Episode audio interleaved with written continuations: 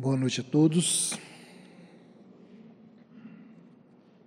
É um prazer novamente nós estarmos aqui na, no Ciref, né? Nessa confraternização. E como nos foi, como foi anunciado, nós vamos falar hoje do capítulo 3 do Evangelho segundo o Espiritismo e do capítulo 14 do Evangelho de João onde, e aí nós vamos pedir permissão para fazer aqui uma, uma breve leitura. Ele é pequenininho. E, e Jesus, relata João, Jesus disse assim: Não se turbe o vosso coração, crede em Deus, crede também em mim há muitas moradas na casa de meu pai. Se assim não fosse, já eu vulo teria dito, pois me vou para vos preparar o lugar. Depois que me tenha ido e que vos houver preparado lugar, o lugar voltarei e vos retirarei para mim a fim de que onde eu estiver, também vós aí estejais. Então, essa é a palavra de João, de Jesus, relatada aqui por João no Evangelho, e a gente percebe dois momentos interessantes nessa, nesse versículo aqui. Né? É, Primeiro ele fala: não se turbe o vosso coração. Então, quando Jesus chega para os apóstolos, para os seus discípulos e apóstolos ali, fala: não se turbe o vosso coração, ele já traz assim uma um consolo, ele já faz um atendimento fraterno para aqueles que trabalham com ele, né? Não se turbe, não se turbe o vosso coração. E a gente, né, é, Imagine, vamos nos imaginar à frente de Jesus e ele chegando para a gente falando assim: não se turbe o vosso coração, acalme-se, tranquilize-se. Aí a gente falou assim: poxa, esse homem falando isso para mim, eu, eu vou me preocupar com o quê? Né? Eu vou me tranquilizar. Então ele faz um consolo, ele faz um atendimento fraterno logo de cara, não se turbe o vosso coração. Tranquilize seu coraçãozinho, meus irmãos. Vocês não se preocupem, eu estou aqui. Aí, por que, que ele falou isso? Né? Crede em Deus, olha só, crede em Deus, que é o Pai Criador, mas crede também em mim. Eu estou falando para você, pode confiar em mim, ele diz assim. E aí ele traz a lição da noite, né? Há muitas moradas na casa de meu pai. Há muitas moradas na casa de meu pai. E diz: se assim não fosse, eu já vos teria dito. E aí ele segue, né, explicando por quê, e ao final ele disse: é, que ele voltará, né, para nos retirar, a fim de que onde eu estiver, também vós aí estejais. Aí a gente pensa, né? Se Jesus é quem é, né? Foi quem foi, não, porque é quem é, porque o Espírito é eterno, continua sendo, né? Jesus continua sendo, e nós também. Então Jesus, sendo quem é, o governador do planeta, essa, essa figura, esse espírito que dividiu a história da humanidade em dois períodos, antes e depois da sua estada física entre nós. Então, ele chegando fala assim: Olha, não se turbe o vosso coração, eu vou preparar, na casa do meu pai há muitas moradas, eu vou preparar o ambiente e quando eu voltar eu vou te levar para lá. Não se preocupe, porque onde eu estiver, Jesus, um Espírito perfeito, aquele, né? Que fez tudo pela gente, que a gente. Aí ele fala: onde eu estiver, eu quero que vós estejais também. Ó, oh, quer melhor do que isso? Então ele traz uma lição dessa, onde primeiro ele nos consola, não se turbe o vosso coração. E depois ele nos traz uma certeza, ele nos dá a segurança, ele nos mostra um futuro. Nos mostra um futuro, olha, eu vou preparar um lugar e quando eu lá estiver pronto, eu venho te pegar aqui e venho te levar para lá. Porque onde eu estiver, você vai estar também. Então ele dá uma esperança, um futuro para todos nós. Certo? Então, esse, esses são os versículos de 1 a 3 do capítulo 14 de João. Jesus então nos traz essas informações. Agora, o capítulo, o Evangelho segundo o Espiritismo, ele tem 28 capítulos, dos 28, esse é o terceiro capítulo, ele aborda esse tema, e a estrutura do Evangelho do capítulo do Evangelho é a seguinte: traz uma mensagem, né? Uma mensagem do Evangelho, da Boa Nova, do, do, do, geralmente é do Novo Testamento. Então traz uma mensagem, uma fala, um ensinamento de Jesus. Logo em segundo, é, a primeira parte. Logo em seguida, Kardec vem e comenta e comenta à luz do que ele aprendeu e à, e à luz do que os espíritos né, é, é, é, validaram para que ele colocasse no Evangelho, porque o livro dos Espíritos, o Evangelho, Kardec tem a parte dele, a colaboração dele, mas tudo de acordo com a espiritualidade superior. Se bem que Kardec também era um espírito superior, mas não, não era opinião só dele, era a opinião do Espírito Santo, a opinião dos espíritos superiores que fazem parte do, dos trabalhadores que cercam Jesus para nos ajudar na nossa evolução. Essa é, é, a pleiade de espíritos superiores, ou o Espírito Santo, né, que nós, na doutrina espírita a gente compreende. E aí, então vem a passagem de Jesus, vem a interpretação de Kardec, e num terceiro momento de cada capítulo, Kardec inseriu algumas mensagens de alguns espíritos que tratam desse tema. No caso, há muitas moradas na casa do Pai. Essa é a estrutura de cada capítulo do Evangelho, com raríssimas exceções. Tá? Mas vamos ver então, e eu gostaria de convidá-los é, para ver o que Kardec falou, porque é o seguinte, ele traz, Kardec traz dois ensinamentos.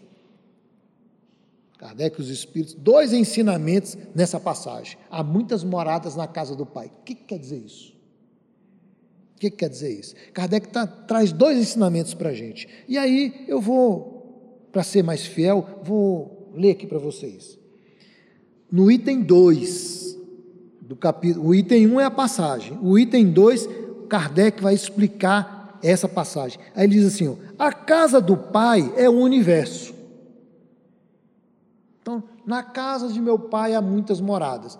O que é a casa do pai? É o universo. A casa do pai é o universo.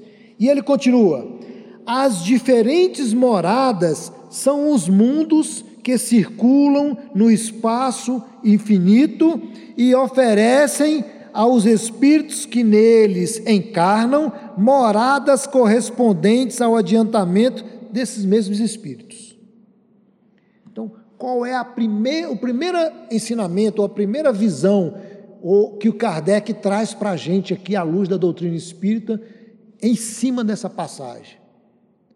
Que as várias moradas que existem na casa do Pai, ou seja, no universo, são os diferentes mundos que estão espalhados por aí, por esse universo afora. Esse é o primeiro entendimento então, o que são as moradas? São os mundos, como a Terra é um mundo, tem vários outros mundos, vários outros planetas espalhados no universo e que nós podemos contar com o dedo, não é isso? Que conta a estrela com o dedo da verruga. Vocês lembram dessa história? Quando a gente era pequeno falava isso, né? Os pais da gente, as avós falavam: se contar a estrela no céu, dá verruga no dedo. Não aponta, não. Então a gente vai lá contar, ó, se tentar contar, não vai conseguir. Porque são infinitos os mundos, a gente não consegue contar que existem os planetas aí na, na face, no universo. Então esse é o primeiro entendimento. O segundo entendimento ele traz aqui, ó. Independente da diversidade dos mundos, essas palavras de Jesus também podem referir-se ao estado venturoso ou desgraçado do espírito na erraticidade. Estado venturoso. O que é estado venturoso? Que é venturoso é o que? Feliz, alegre, contente. O estado de felicidade do espírito ou desgraçado na erraticidade. Então o espírito ele pode se encontrar triste ou feliz na erraticidade. O que é na erraticidade, gente? No plano espiritual. Então nós vamos desencarnar e nos encontramos tristes ou felizes. Se nós nos encontrarmos né, é, é, é, tristes, é porque a nossa mente, o estado mental está em estado de desgraça, não está muito bem, é isso que ele quis colocar. Agora, se a gente estiver feliz, tranquilo, com a consciência tranquila, é venturoso. Então ele diz aqui: é, Jesus também pode referir-se ao estado venturoso ou desgraçado do espírito na erraticidade, conforme se ache este mais ou menos depurado. Opa! Então ele falou assim: olha como é que o espírito vai se encontrar feliz ou triste? Conforme o seu grau de depuração. O que, que é grau de depuração? Depurar é tornar-se puro. Então, nós espíritos, nós espíritos, à medida em que vamos nos purificando, ou aí a gente se encontra no momento venturoso, feliz, ou desgraçado, mais infeliz, mais triste. Dependendo do nosso grau de depuração. E continua, não somente do grau de depuração, e desprendidos dos laços materiais. E desprendidos dos laços materiais. Isso é uma informação importante. A nossa casa mental à medida em que está apegada à matéria, mais apegada à matéria, ou seja, os nossos laços estão mais estreitos à matéria, nós somos mais infelizes.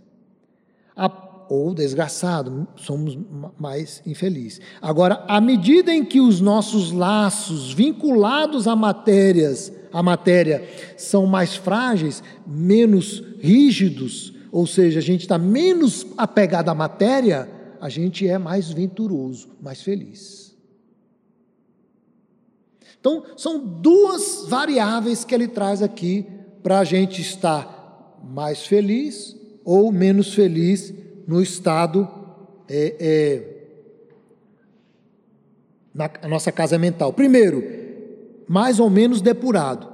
Qual o grau de depuração que nós estamos? Segundo, é, estamos desprendidos da matéria ou não? Qual o grau nosso de apego à matéria? Certo? E aí, assim, esse estado mental de depuração e de apego à matéria, ele vai variar no infinito, vai variar no infinito, é, é, conforme onde nós nos encontrarmos. Se o nosso estado é menos depurado, a gente se apega mais à matéria, com isso a gente se encontra mais infeliz. Se o nosso, nós, nós somos mais depurados, nossos laços com a matéria são mais frágeis e a gente se encontra mais feliz. Porque à medida que a gente se importa mais com a roupa que a gente veste, com o corpo que a gente tem, com o cabelo, com a casa, com o carro, quanto mais a gente se importa com isso, mais apegado nós estamos à matéria. Agora, à medida em que nós nos preocupamos com a nossa purificação espiritual, ou seja, à medida em que a gente se preocupa mais com o espírito do que com o corpo, ou seja, mais com o espírito que com a matéria, mais depurado nós estamos. E aí, esse grau de apego à matéria e desapego à matéria, de purificação ou de não puro, de, de é, é, é, ele vai variar no universo. Vai variar no universo. Ok? Isso que ele está nos explicando aqui. Aí ele diz assim: o aspecto, e isso vai, é, o que, que vai determinar isso? O aspecto das coisas. Nosso planeta Terra, nós temos muita matéria? Sim ou não? Temos, né? muita matéria bruta, como essa aqui, ó. Isso é uma matéria bruta. Não é isso? Temos muito? Mas nós temos mais matéria ou menos matéria na Terra? Mais? Pois eu vou dizer para vocês que nós temos menos matéria bruta do que mais do que matéria espiritual. Quer ver um exemplo? Fácil, fácil. Nessa sala aqui. Vamos pegar a metade das, dessa sala aqui, partir no meio assim, ó, passar uma régua. Da metade para cima, tem mais matéria ou menos matéria? Menos matéria bruta, não é isso? Ok? Concordam? Da metade para baixo, tem mais matéria ou menos matéria bruta? mais, menos matéria bruta também. Porque se vocês, vocês olharem para baixo, entre vocês, entre os bancos, entre, tem mais espaço invisível do que espaço material, do que coisa material. Então o espaço invisível, na metade da sala para baixo, é em maior quantidade. Imagina para cima, na outra metade de cima, é muito maior quantidade. Agora vamos fazer uma outra experiência? Olha na janela para fora olha para o universo. Aí a gente aí perde de lavada, né? É goleada para o plano espiritual. Então, no universo tem mais plano espiritual do que plano material. Então, o que é mais importante na nossa vida como espírito no universo? O plano material ou o plano espiritual? O espiritual. Se é o plano espiritual, eu tenho que dar mais importância ao plano material ou mais importância ao plano espiritual? ao espiritual. Olha a lógica da doutrina espírita. Então, o que é mais importante para a gente? É o mundo espiritual do que o mundo material. O mundo material, ele serve para nos auxiliar na, no progresso do espírito. Porém, ele usa da matéria para progredir e depois ele dispensa a matéria, porque ele não pode ficar apegado à matéria. Se ele ficar se apegado a essa matéria bruta, ele vai aqui agarrado e não vai partir para os mundos invisíveis que estão aí, universo afora. Vai ficar sempre apegado aqui na Terra ou em mundos, mundos parecidos com a, com a Terra. Perceberam? Então, o aspecto das coisas, as sensações que nós temos em relação ao nosso próximo, em relação às coisas, às pessoas, e as percepções. Então, o aspecto das coisas, as sensações e as percepções são coisas que vão definir aonde nós estamos. E isso vai variar o que é, de, o grau de depuração do espírito e também o apego à matéria que ele tem. Olha que interessante. Então, nessa, nessa linha, só para a gente ir arredondando aqui, é, Kardec nos ensinou os dois caminhos. O que, quais são as moradas na casa do Pai? Primeiro, são os mundos que estão espalhados no universo.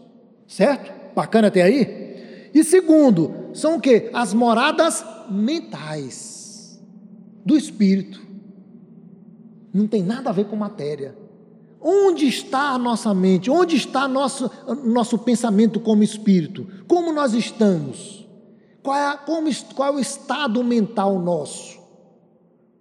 Qual é a situação da nossa morada mental?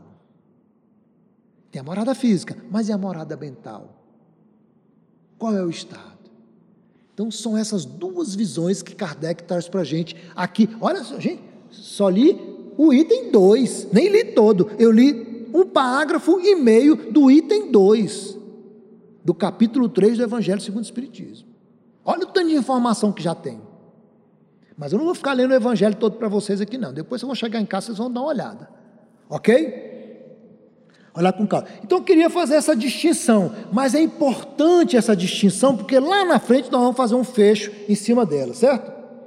E aí, é, como a gente é, é, é percebeu essas duas esses, esses, essas duas interpretações, ou esses dois ensinamentos que Kardec traz para a gente à luz da doutrina espírita sobre a pluralidade dos mundos habitados, né? ou as moradas do, do, do Pai, as, as, diversas moradas na casa do Pai, é, aí a gente percebe que há uma outra situação aqui que é, é eu gostaria de trazer para a gente, que é a questão 540 do livro dos Espíritos do Livro dos Espíritos. A questão 540, é, os Espíritos dizem, na resposta de Kardec, eu não vou ler um nem outra, mas vou resumir aqui, ele diz o seguinte: que nós, Espíritos, saímos do átomo ao arcanjo. Átomo hoje, na época de Kardec, o átomo era a menor partícula. Hoje já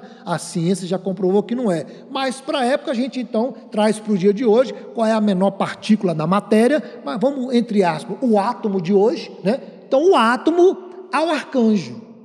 Então nós espíritos saímos do átomo ao arcanjo. O que quer dizer isso? Ué, que nós fomos átomos um dia? Nós espíritos? Mais ou menos. A grosso modo, sim. Mas o que, que traz o, o Espiritismo? E aí, Emmanuel é, é, é, detalha mais isso. No, no, no, no, André Luiz detalha isso, detalha mais, Emmanuel também fala sobre isso. Mas o que acontece? Nós saindo do, do átomo ao arcanjo, o que quer dizer? O que é o arcanjo? Arcanjo é anjo, não é isso? Anjo é o espírito puro. Então eu saio da matéria e chego ao espírito puro. Eu saio da simplicidade, né? ou seja, do reino material. Então, o espírito, nós, não como espírito, mas como princípio espiritual bruto, está lá na Gênesis.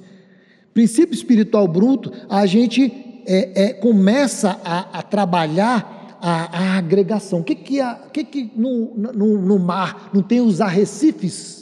O que é um arrecife? É a pedra, o reino mineral se apegando um ao outro, as partículas lá. Isso é agregação. E aí nós, como princípio espiritual bruto, já estamos passando por ali e aprendendo a nos agregar um ao outro.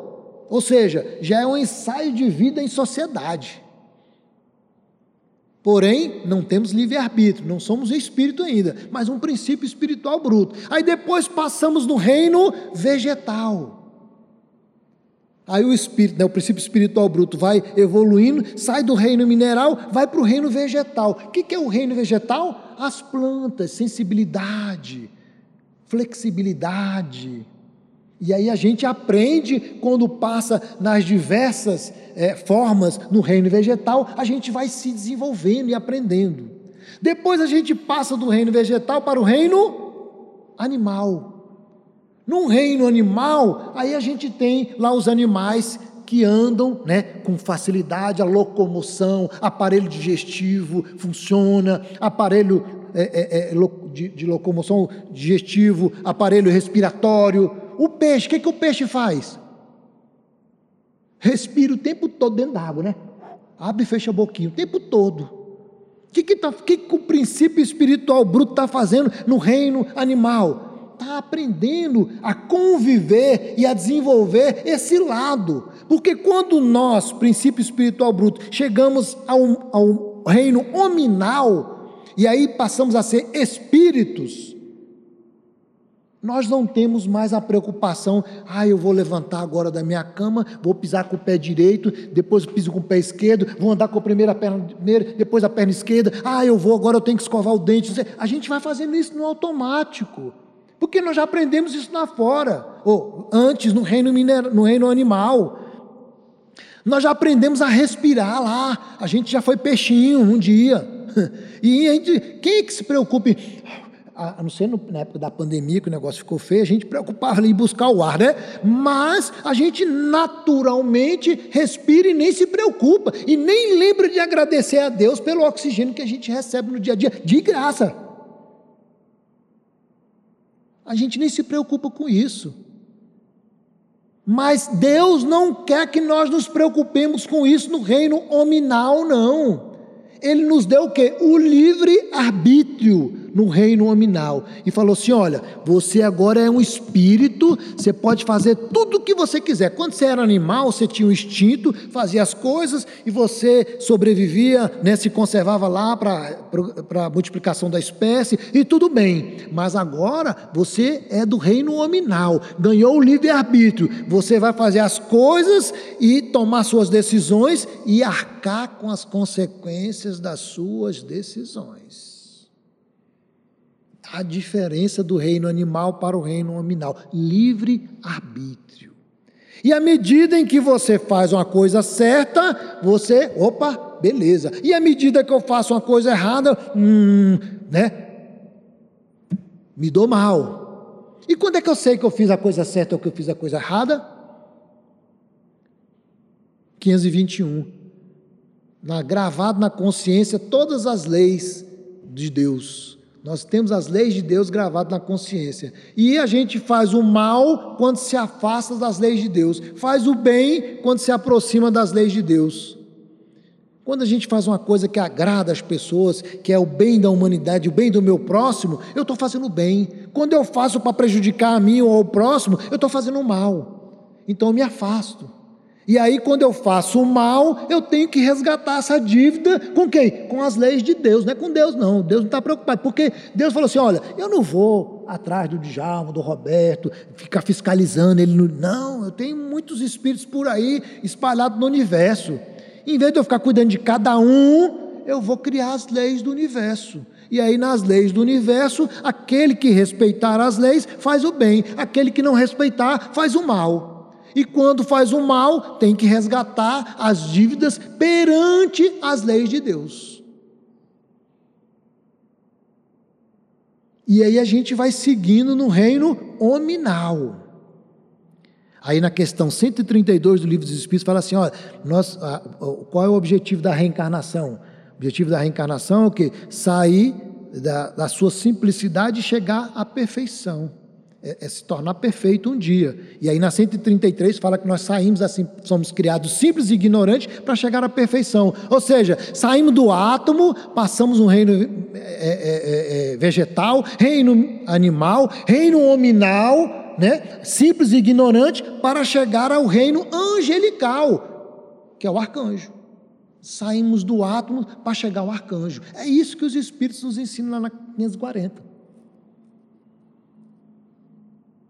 Agora, para circular nesses mundos, para fazer esse progresso todo, aí está aqui no capítulo 3, os mundos, nós falamos dos mundos mentais, mas dos mundos materiais. E quais são os tipos dos mundos materiais? São cinco as categorias dos mundos no universo. Está aqui no capítulo 3. Primeira categoria: mundos primitivos reservada às primeiras encarnações da raça humana. Reservada às primeiras encarnações da raça humana. Ok? Segunda categoria. É um mundo onde o mal prevalece sobre o bem. O mal prevalece sobre o bem por tudo que o homem vai fazendo no seu dia a dia, ele ainda se afasta muito das leis de Deus, ele vai fazendo o mal. Então ele faz mais o mal do que o bem. Por que, que o homem faz mais o mal do que o bem? Porque quando ele veio do reino animal, ele aprendeu o que? A lei de conservação. Nós, como animais, nós buscamos a melhor toca, a melhor é, é, é, caverna, a melhor a região que tem mais água, a região, a melhor fêmea, o melhor macho para dar segurança. Então, nós, como princípio espiritual bruto no reino animal, procuramos tudo isso para nos desenvolver.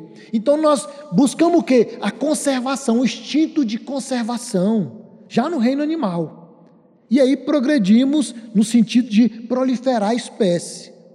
No reino hominal acontece a mesma coisa.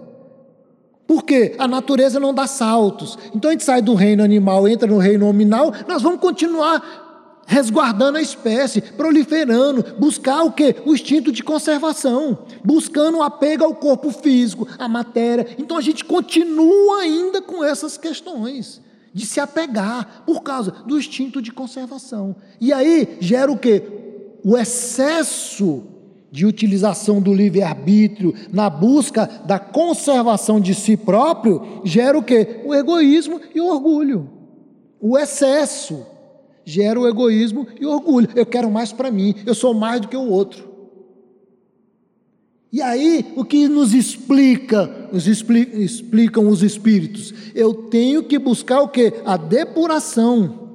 Eu tenho que me afastar da matéria, me, me, aprender a, a conviver, a, a, a, alijar da matéria, ou a, conviver sem a dependência da matéria. Então, o que, que eu tenho que fazer? Eu tenho que buscar ser mais espiritualizado menos egoístas, menos orgulhoso, menos apegado à matéria, menos a este instinto de conservação da espécie. O que eu tenho que fazer com que continue é o meu espírito progredindo. Não é a minha espécie, a minha espécie é na proliferação, na multiplicação, vai acontecer isso, mas um dia eu vou deixar de precisar da, da, da matéria bruta.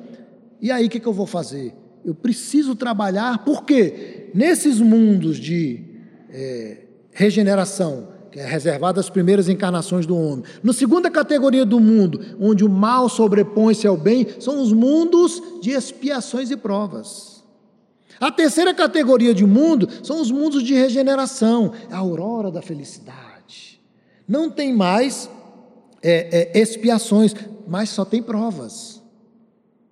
Então o espírito vai sendo testado a quarta categoria, mundos felizes ou ditosos, onde o bem sobrepõe-se ao mal. Olha, o espírito já faz menos mal, mas faz mais bem nessas categorias de mundo. E a última categoria de mundo são os mundos celestes ou divinos, onde vivem os espíritos puros, superiores, só se faz o bem. Então nós temos que chegar lá nessa quinta categoria. Detalhe: os Espíritos nos ensinam nesse capítulo 3 que as três primeiras categorias, regeneração, expiações e provas e mundo de eh, eh, primitivos, expiações e provas e regeneração, são mundos materiais, onde essa matéria bruta prevalece. Nós precisamos, o mundo é dessa matéria bruta. Já os mundos felizes ditosos, celeste e divino, a matéria não é mais bruta, é a matéria, é a matéria quintessenciada, é esse mundo invisível que nós estamos vendo aqui, ou não estamos vendo, né? Porque a questão 27 do Livro dos Espíritos fala que nós temos três elementos do universo: Deus, Espírito e matéria. Deus, Espírito e matéria. Se não é Deus, que é a inteligência suprema, se não é o Espírito, que é o princípio inteligente, é matéria. Então, esse que está aqui no mundo invisível é matéria, só não é a matéria bruta como essa, mas é matéria. Porque não é Deus, não é espírito, né? É matéria. Então, no universo afora, é matéria? É matéria, só que é outro tipo de matéria, não é a matéria bruta. E nos mundos primitivos, expiações e provas e, e regeneração, a matéria bruta é essa que, é essa que, que prevalece para o progresso do espírito. Já no celeste divino, nos, nos felizes ditosos celeste divino, não. A matéria aqui tem essenciada, é a matéria do mundo espiritual. A gente vê lá em nosso lar, a vida continua, hospitais, cidades, o que? No mundo espiritual, mundo invisível, mas tem matéria lá. Tem o aeróbus, tem ministério, tem tudo. Quem está no plano espiritual vê a matéria do plano espiritual. Nós é que não vemos, porque a nossa vista da matéria do corpo físico, o, a vi, o olho, a vista do corpo físico é para ver matéria, não é para ver o mundo invisível. Por isso nós não vemos o mundo invisível. Ah, mas e o médium que vê o mundo invisível? Que como é que ele vê? Não é pela vista da... Não, ele vê pela vista do perispírito, do espírito, do perispírito. Não é com os olhos do corpo, porque o olho do corpo serve para ver matéria. Apesar dele tá, achar que está vendo com o olho do corpo, ele está vendo com o olho do perispírito, lá do, do espírito que está no perispírito, que é do mundo espiritual, chamado dupla vista. É isso que, que, ele, fez, que, ele, que ele vê. Aí a gente, ah, um médium, ah, eu vi uma pessoa passando, não sei o que lá. Você viu com os olhos que você enxerga o plano espiritual, não é com os olhos que você enxerga a matéria. Que a, os olhos do corpo físico é para enxergar a matéria, isso é lei. Perceberam? Então é isso que nós temos que observar. Nós temos essa sequência para percorrer. E aí, se os mundos felizes e ditosos, celeste e divino, não são de matéria bruta, e nós precisamos chegar lá no mundo feliz ditoso, ou no mundo celeste divino, onde vivem os arcanjos, se eu tenho que chegar nessa perfeição, eu tenho que me desapegar da matéria bruta dos mundos inferiores. Senão eu não consigo habitar os mundos superiores, porque lá não tem matéria bruta. Então eu tenho que progredir e desapegar da matéria bruta. Apego, depuração está vinculada aos laços da matéria. Quanto mais apegado à matéria eu sou, mais na dependência ou mais reencarnações eu vou ter em mundos inferiores. Quanto menos apegado eu for à matéria, maior, eu sou mais candidato a chegar a mundos superiores, porque lá eu não preciso da matéria para viver, da matéria bruta. Perceberam a lógica da doutrina espírita? E a importância de se desapegar? E aí a morada mental, onde é que está a sua morada mental? Nós temos as moradas dos mundos físicos, mas e a nossa morada mental, onde é que está? Apegada à matéria? Se tiver apegada à matéria, nós vamos continuar no mundo físico. Agora, se a nossa morada mental não está apegada à matéria, nós vamos estar habitando mundos superiores. Na casa de meu pai há muitas moradas. E eu vou preparar. Quando eu estiver pronto, eu venho buscar vocês. Ou seja, quando vocês tiverem condições de habitar o um mundo superior, desapegado da matéria, eu pego vocês e levo para o mundo superior. Enquanto vocês estiverem apegados na matéria, vai ficar vivendo aqui. Esse foi o recado de Jesus. Olha a lógica da doutrina espírita. É fé no futuro, mas uma fé raciocinada, pensada. Não é uma fé qualquer. Não é aquela fé cega, onde dizem que isso é isso e eu acredito. Não, eu tenho que entender que eu preciso, isso acontece, porque eu estou entendendo que isso acontece. Eu estou raciocinando e a doutrina espírita nos permite raciocinar. E aí, quando eu raciocino e acredito nisso, eu estou tendo fé, mas uma fé raciocinada. Não uma fé cega. Não é porque alguém me disse que é assim. Não. Eu estou acreditando porque eu estou entendendo que é, eu confio. E quando a gente acredita que é assim, a fé é raciocinada, pode acontecer, pode desabar o mundo que eu vou continuar acreditando, porque a minha fé é raciocinada. E pode desabar o mundo, porque se o mundo acabar, eu sou um espírito eterno, e eu vou viver em mundos superiores, eu não dependo mais desse mundo. Perceberam? A lógica, na casa de meu pai há muitas moradas. Mas a Terra, planeta de a Terra, está na categoria de mundos é, de expiações e provas. Na época que Kardec trouxe, o, codificou aqui o Evangelho, trouxe no Evangelho segundo o Espiritismo, os Espíritos colocaram, ó, é mundo de expiações e provas. Porém, no dia 18 de abril de 2010, no Congresso Brasileiro, em comemoração ao centenário de Chico Xavier, do nascimento de Chico Xavier, que foi aqui em Brasília. No final do congresso, teve uma mensagem através de um médium. Vocês sabem qual foi o médium? Divaldo Pereira Franco. E qual foi o espírito que falou através do Divaldo lá na mensagem final?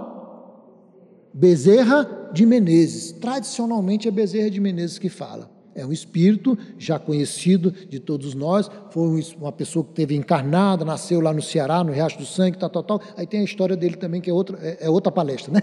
Mas aí, Bezerra de Menezes já desencarnou, está lá no plano espiritual, é coordenador, ajuda a coordenar o movimento espírita no plano espiritual, e ele veio falar pra, por, por intermédio do Divaldo Franco nesse dia, 18 de abril de 2010. E na mensagem dele, ele disse o seguinte a partir desta data 18 de abril de 2010, nós estamos entrando no, no, no, na etapa, na etapa de regeneração. A palavra não é etapa, né? é na é etapa, é, é, é, sinônimo, é porque eu esqueci aqui.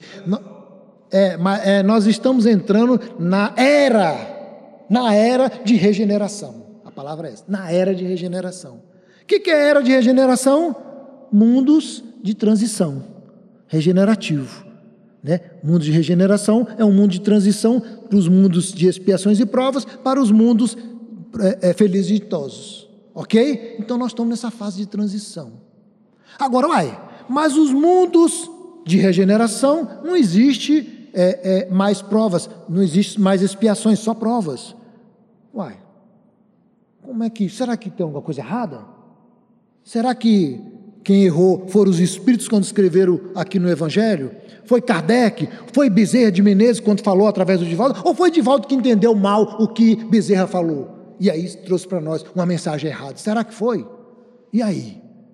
Como é que nós estamos no mundo de regeneração e o mundo de regeneração não tem mais, mais, não tem mais é, é, expiações, só provas? E nós estamos vendo que expiação tem muito aí, né? Que nós estamos, tem gente com guerra, morrendo, sofrendo, né? aleijado, cego. Né? muita gente, todo mundo tem um sofrimento aí para falar. Se abrir o microfone aqui, cada um vai falar pelo menos uns 10 sofrimentos. Não é isso? E aí vamos raciocinar. Hoje é dia 30. 30 de setembro, certo? 30 de setembro, meio-dia estava um calor, não estava, gente? Até agora está quente. Reflexo de quê? Do sol de meio-dia, não foi? Sol a pino, aquele calorão e tal. Mas quando deu seis horas, o que, que aconteceu? Escureceu, não foi? Escureceu? No dia 30, seis horas, começou a escurecer. Agora, oito, né? Vai dar nove horas daqui a pouquinho. Tá escuro, já está escuro, bem escurinho, tá? Não tá? Certo? Bacana? E esse dia 30 de setembro vai até que horas? Às 11, 23 horas e 59 minutos e 59 segundos, é isso? Em seguida, nós entramos no dia 1 de outubro. É outro dia? É.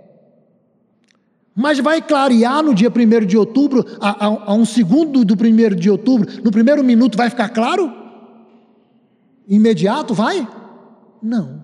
Por quê? Porque nós ainda estamos sob os efeitos da escuridão do dia 30. E vai continuar escuro e vai clareando, aí quando der seis horas da manhã, fica claro, não é isso? Certo? E quando der meio-dia, sol a pino de novo. Não é isso? Então nós vamos sair do dia 30 e vamos chegar no dia 1, mas no dia 1, os primeiros minutos, primeiras horas do dia 1, a escuridão que começou no dia 30. É assim, gente. Nós estamos num mundo de regeneração, na era de regeneração, porém, sob fortes influências do mundo de expiações e provas, onde o mal prevalece sobre o bem. Nós passamos da meia-noite no dia 10, no dia 18 de, de, de abril de 2010. Passamos da meia-noite, mas nós estamos nos primeiros segundinhos, minutinhos da era de regeneração. Quando é que vai ficar claro que vai deixar de ter essa escuridão? Ou quando é que o mal vai começar a, a deixar de prevalecer sobre o bem? Mais na frente, quando seis horas da manhã começar a clarear, a coisa vai ficar boa, não é isso? Vai ficar boa, vai melhorar. Mas vai demorar um pouco? Vai demorar umas horinhas. E o mundo de regeneração vai ter que se avançar desse jeito, porque a natureza não dá saltos. A natureza não dá saltos. Perceberam? E aí, para a gente encaminhando, encerrando aqui, eu gosto de fazer é, é, duas, queria fazer duas colocações para vocês. Feita essa analogia do dia com o mundo de regeneração e tudo mais, é, a primeira reflexão que eu gostaria de fazer com vocês: Jesus é um espírito puro, gente? É? É, né? Espírito puro, governador do planeta, não é isso? O governador do planeta Terra, Jesus, certo? O governador do Distrito Federal, hoje, ou do Espírito Santo, ou do Goiás, governador do Distrito Federal, governa o Distrito Federal, lá do Rio Grande do Sul? Sim ou não? Não, né? Está aqui no Distrito Federal, não é isso? Então, Jesus, para governar o planeta Terra, ele tem que estar tá aqui na Terra, aqui acompanhando, gerenciando o planeta? Sim ou não? Sim, não é isso? Normal. Ele é o governador. Agora vem cá, Jesus não é um espírito puro? Como é que o espírito puro está aqui no mundo de expiações e provas para regeneração? Se ele é o espírito puro, como é que ele está aqui? É a primeira reflexão. Apertei vocês sem abraçar, né? Lógico, porque Jesus, como Espírito puro, ele é um que?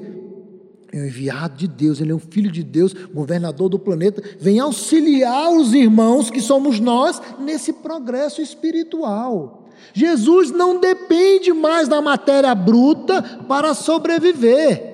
Ele depende, ele usa a matéria bruta em favor do próximo, dos, de nós que somos irmãos dele. Então ele coordena e governa o planeta, que ainda depende da matéria bruta, para nos auxiliar em nome de Deus. Por quê? Porque ele desapegou da matéria muitos e muitos anos atrás. Ele não é mais apegado à matéria. Por isso que ele é um espírito puro. Ele não depende dessa matéria para ele progredir ele usa a matéria a favor do seu progresso conscientemente e não apegado à matéria.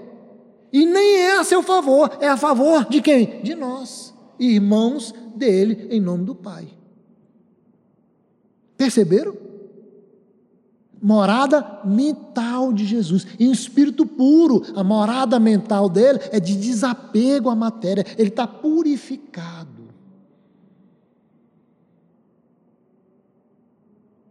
Essa é a primeira reflexão que eu queria fazer com vocês. E dar mais uns minutinhos ali.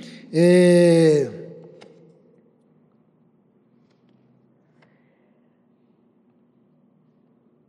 Uma outra coisa que eu queria ver com vocês aqui, a segunda reflexão, é que é, é importante a gente entender que é, Nós somos princípio inteligente do universo, criados por Deus, certo? E, e, e, e, Kardec é abusado, né? Ele é, Kardec é abusado, rapaz. Ele diz lá no livro A Gênese, que é uma obra básica da doutrina espírita, e quando eu li isso eu fiquei até espantado. Eu falei, rapaz, não é possível um negócio desse. Kardec é muito abusado aqui mesmo. Mas é uma verdade. No universo tem três elementos, questão 27, livros espíritos, já falei lá atrás: Deus, Espírito e matéria.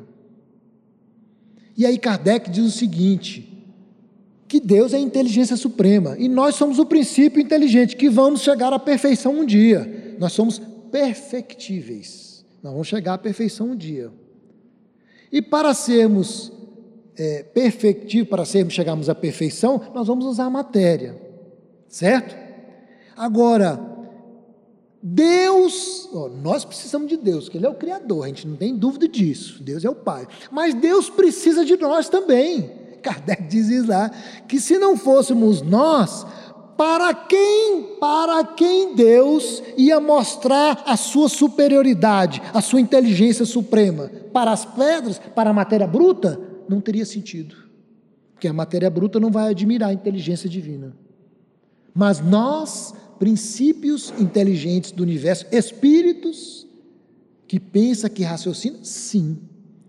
Então nós somos importantes e por isso Deus nos quer bem, nos, nos trata bem, nos criou e nos dá a atenção devida através das suas leis e dos mensageiros, dos seus emissários. Nós somos importantes para Ele. Cada um de nós é importante para Deus. E precisamos nos lembrar disso.